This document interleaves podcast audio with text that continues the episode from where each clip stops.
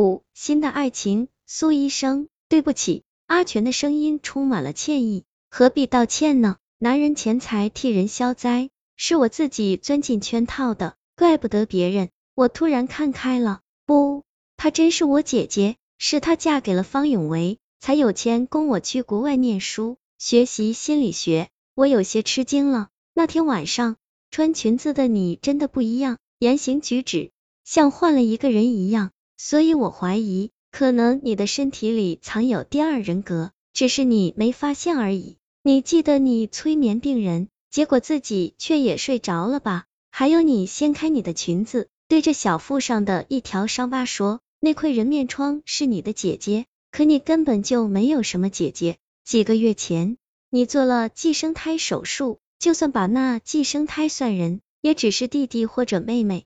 我颤抖的手掀起衣角，不。那分明就是一张与我面容一模一样的人面疮，翻着白眼瞅着我。阿全用力拉开我的衣柜，左边全是黑白灰的套装，右边全是黑色真丝连衣裙。平时喜欢穿套装戴眼镜的是苏医生，燕是妹型穿性感裙子的是你的第二人格妹妹。我不知道你们是否知道彼此的存在，有的人格毕生也不会交谈，而有的人格甚至会彼此交流。商业安排睡眠和苏醒时间。苏医生，你是哪一种？我根本就不会与病人上床，何方永为勾搭的也不是我。我之前根本不知道他在我的身体里，一直到我的小腹开始隐隐作痛，才觉得不对劲。方永维找到我的时候，还把我吓了一跳。我看了监控，才明白自己这具身体竟然在嚎无知觉的情况下与他在办公室鬼混了。那是我第一次意识到他的存在，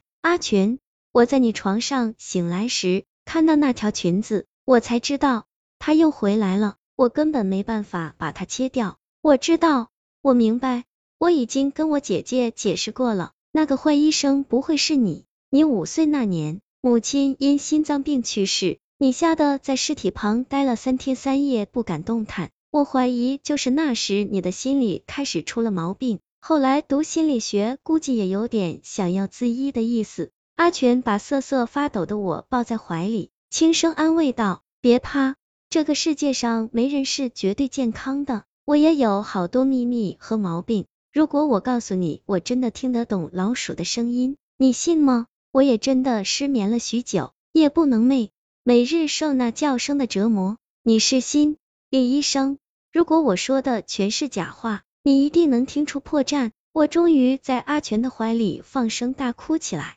我带你去美国，你的病并不严重，很快就可以治好的。我们可以把另一个人格完全封锁起来，你就可以恢复健康了。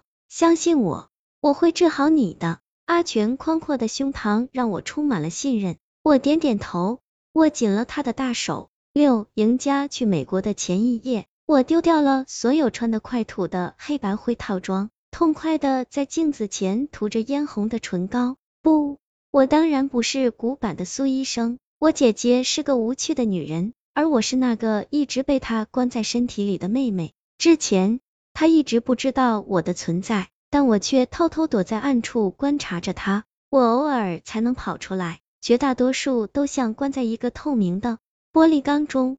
与外面的世界看起来很近，其实根本就无法触碰。但是在某些特殊的时机，我却可以偷偷溜出来放放风。比如他喝醉了，睡得太熟了，或者是打了麻药，只要他彻底失去意识，我就可以出来背着他。我偷偷干了不少坏事，只是他不知道罢了。阿全根本不知道，从头到尾我都不是苏医生，我每个月找人来灭鼠。不过是检查屋子里的窃听器和隐藏的摄像头罢了。我早就知道他们在办公室动了手脚，要模仿姐姐一点都不难。戴上呆板的眼镜，穿上无趣的套装，假模假式的听别人聊天就可以了。他们看到的一切，不过是我想让他们看到的。何方永为上床的是我，那次的放肆让姐姐意识到了我的存在，开始变得小心翼翼。而我可以出来的机会就越来越少了。他甚至想要彻底杀死我。当初在母亲的身体里，强壮的他吞噬了我。这一次，他还不肯放过我。但是天助我也，医生切开寄生胎薄膜的时候，就像打碎了笼罩着我的玻璃缸，我彻底出来了。为什么选择阿全？因为他们的复仇计划刚好撞上了我的回归。他身为大男人的自信和自满，让他不由自主的同情弱小的姐姐。我当然没办法杀死姐姐，我甚至都不敢熟睡，生怕睡过头她就醒了过来。所以，唯有借助阿全的手，让姐姐彻底消失。人不能杀死身体里的另一个自己，但是心理医生可以。我抚摸着小腹上的那道疤痕，冲着镜子里妩媚的苏医生做了一个飞吻。再见了，姐姐。